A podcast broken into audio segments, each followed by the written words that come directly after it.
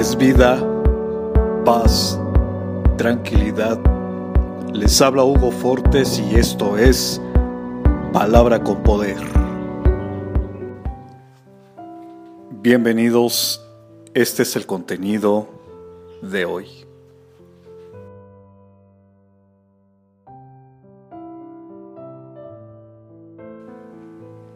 Gracias a Dios, cada nuevo día tenemos la oportunidad de empezar de nuevo.